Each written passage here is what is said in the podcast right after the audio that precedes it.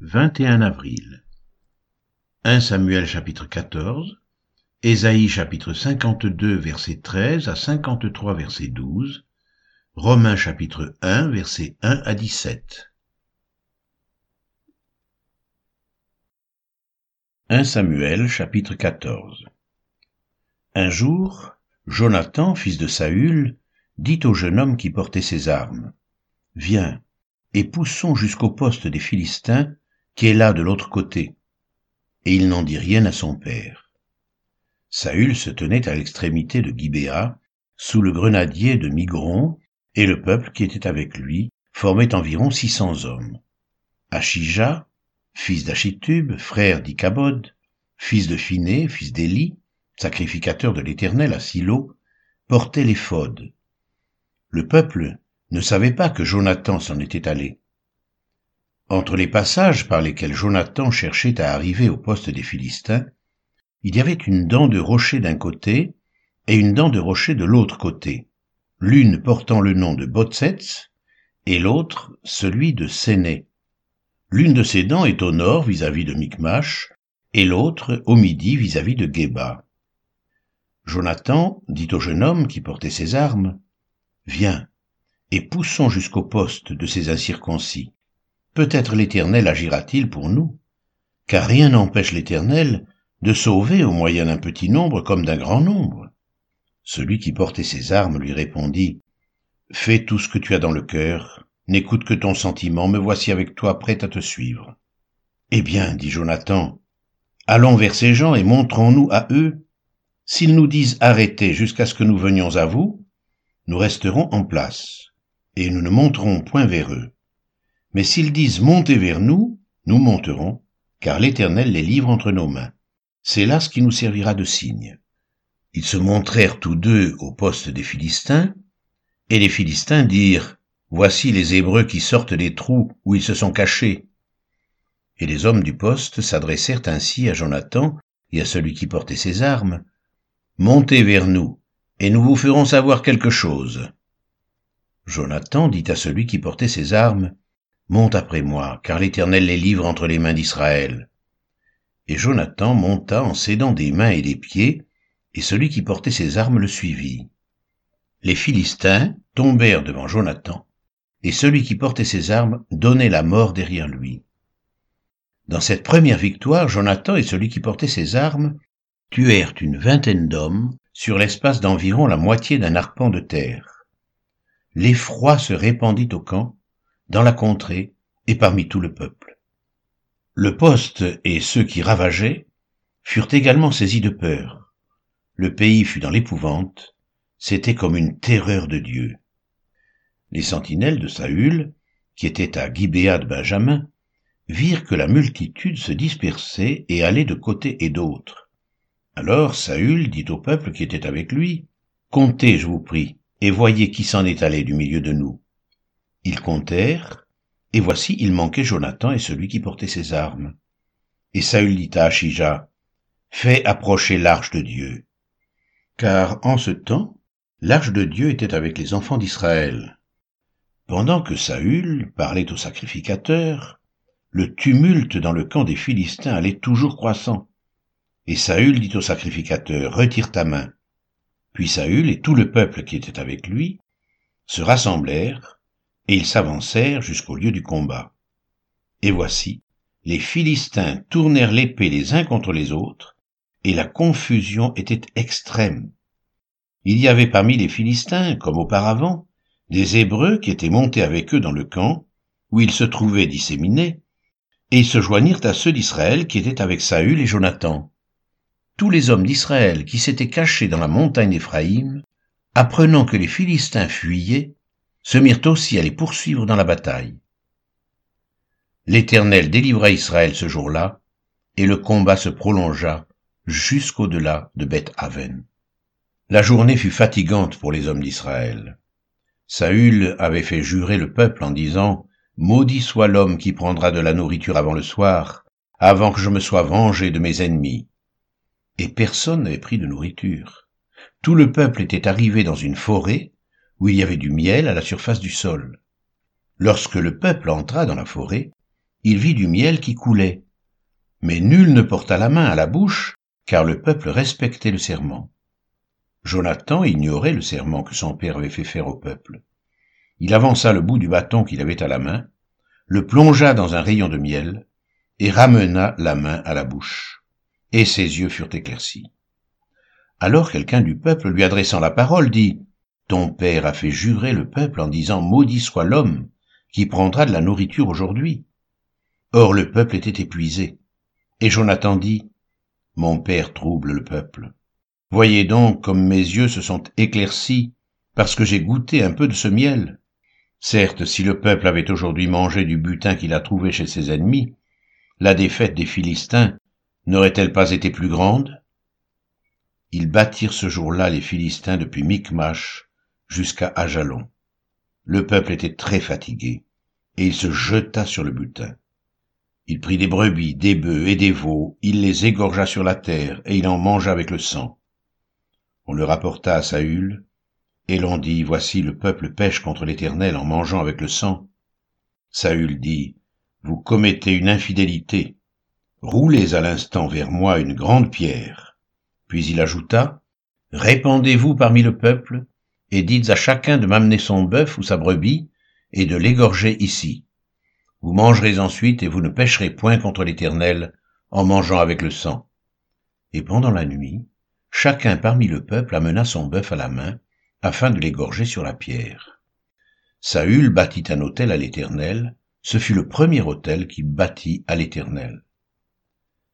Saül dit, Descendons cette nuit après les Philistins, pillons-les jusqu'à la lumière du matin, et n'en laissons pas un de reste. Ils dirent, Fais tout ce qui te semblera bon.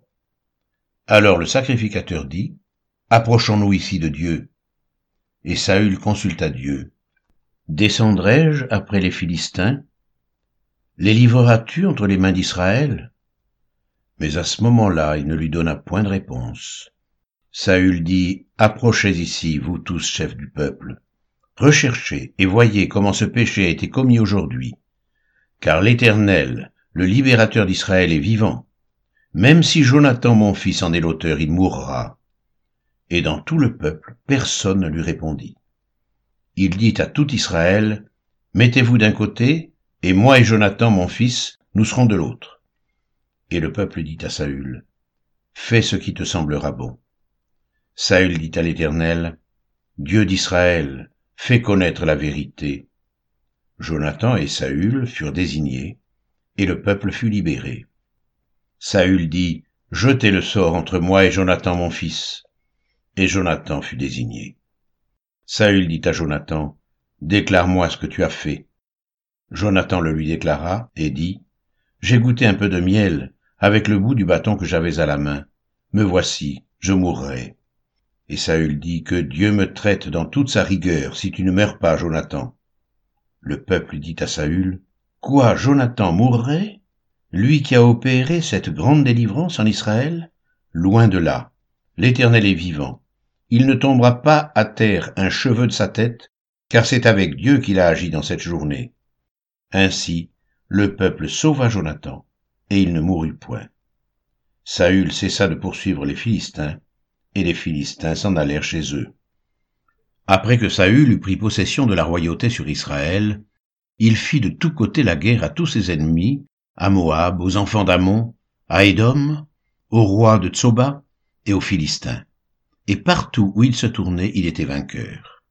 Il manifesta sa force, battit Amalek, et délivra Israël de la main de ceux qui le pillaient. Les fils de Saül étaient Jonathan, Shishvi et Malkishua. Ces deux filles s'appelaient l'aînée Mérab et la plus jeune Michal. Le nom de la femme de Saül était Akinoam, fille d'Akimaatz. Le nom du chef de son armée était Abner, fils de Ner, oncle de Saül. Kis, père de Saül, et Ner, père d'Abner, étaient fils d'Abiel. Pendant toute la vie de Saül, il y eut une guerre acharnée contre les Philistins, et dès que Saül apercevait quelque homme fort et vaillant, il le prenait à son service.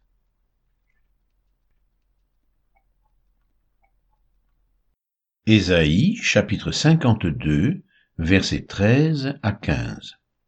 Voici mon serviteur prospérera, il montera, il s'élèvera, il s'élèvera bien haut, de même qu'il a été pour plusieurs un sujet d'effroi, tant son visage était défiguré, tant son aspect différé de celui des fils de l'homme, de même il sera pour beaucoup de peuples un sujet de joie. Devant lui des rois fermeront la bouche, car ils verront ce qui ne leur avait point été raconté, ils apprendront ce qu'ils n'avaient point entendu. Ésaïe chapitre 53 Qui a cru à ce qui nous était annoncé?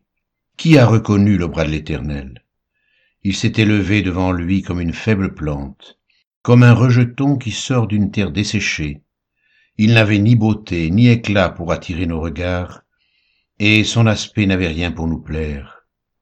Méprisé et abandonné des hommes, homme de douleur et habitué à la souffrance, semblable à celui dont on détourne le visage, nous l'avons dédaigné, nous n'avons fait de lui aucun cas. Cependant, ce sont nos souffrances qu'il a portées, c'est de nos douleurs qu'il s'est chargé, et nous l'avons considéré comme puni, frappé de Dieu et humilié. Mais il était blessé pour nos péchés, brisé pour nos iniquités. Le châtiment qui nous donne la paix est tombé sur lui, et c'est par ses meurtrissures que nous sommes guéris. Nous étions tous errants comme des brebis, chacun suivait sa propre voie, et l'Éternel a fait retomber sur lui l'iniquité de nous tous. Il a été maltraité et opprimé, et il n'a point ouvert la bouche. Semblable à un agneau qu'on mène à la boucherie, à une brebis muette devant ceux qui l'attendent, il n'a point ouvert la bouche. Il a été enlevé par l'angoisse et le châtiment, et parmi ceux de sa génération, qui a cru qu'il était retranché de la terre des vivants et frappé pour les péchés de mon peuple? On a mis son sépulcre parmi les méchants, son tombeau avec le riche, quoiqu'il n'ait point commis de violence, et qu'il n'y ait point eu de fraude dans sa bouche. Il a plu à l'Éternel de le briser par la souffrance.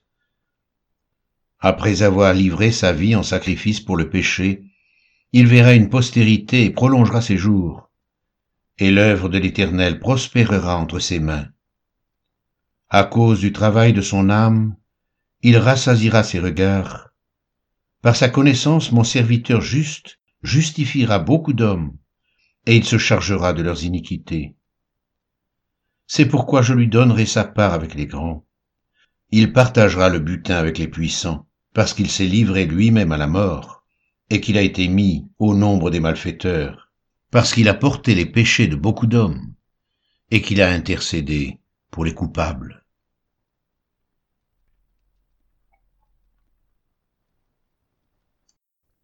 Épître aux Romains, chapitre 1, versets 1 à 17.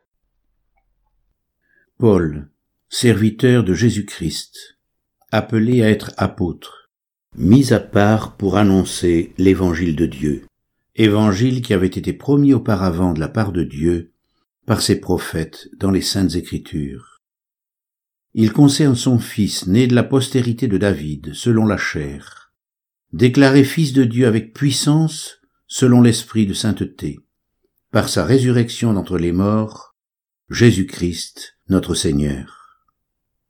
Par lui, nous avons reçu la grâce et l'apostolat, pour amener en son nom à l'obéissance de la foi tous les païens, parmi lesquels vous êtes aussi, vous qui avez été appelés par Jésus-Christ, à tous ceux qui, à Rome, sont bien-aimés de Dieu, saints par vocation. Que la grâce et la paix vous soient données de la part de Dieu notre Père et du Seigneur Jésus-Christ. Je rends d'abord grâce à mon Dieu par Jésus-Christ, au sujet de vous tous, de ce que votre foi est renommée dans le monde entier. Dieu que je sers en mon esprit dans l'évangile de son Fils, mais témoin que je fais sans cesse mention de vous, demandant continuellement dans mes prières d'avoir enfin par sa volonté, le bonheur d'aller vers vous. Car je désire vous voir, pour vous communiquer quelques dons spirituels, afin que vous soyez affermis, ou plutôt, afin que nous soyons encouragés ensemble au milieu de vous, par la foi qui nous est commune à vous et à moi. Je ne veux pas vous laisser ignorer, frères, que j'ai souvent formé le projet d'aller vous voir, afin de recueillir quelques fruits parmi vous, comme parmi les autres nations. Mais j'en ai été empêché jusqu'ici. Je me dois aux Grecs et aux barbares, aux savants et aux ignorants. Ainsi, j'ai un vif désir de vous annoncer aussi l'Évangile à vous qui êtes à Rome. Car je n'ai point honte de l'Évangile. C'est la puissance de Dieu pour le salut de quiconque croit, du juif premièrement, puis du grec, parce qu'en lui est révélée la justice de Dieu par la foi et pour la foi, selon qu'il est écrit, le juste vivra par la foi.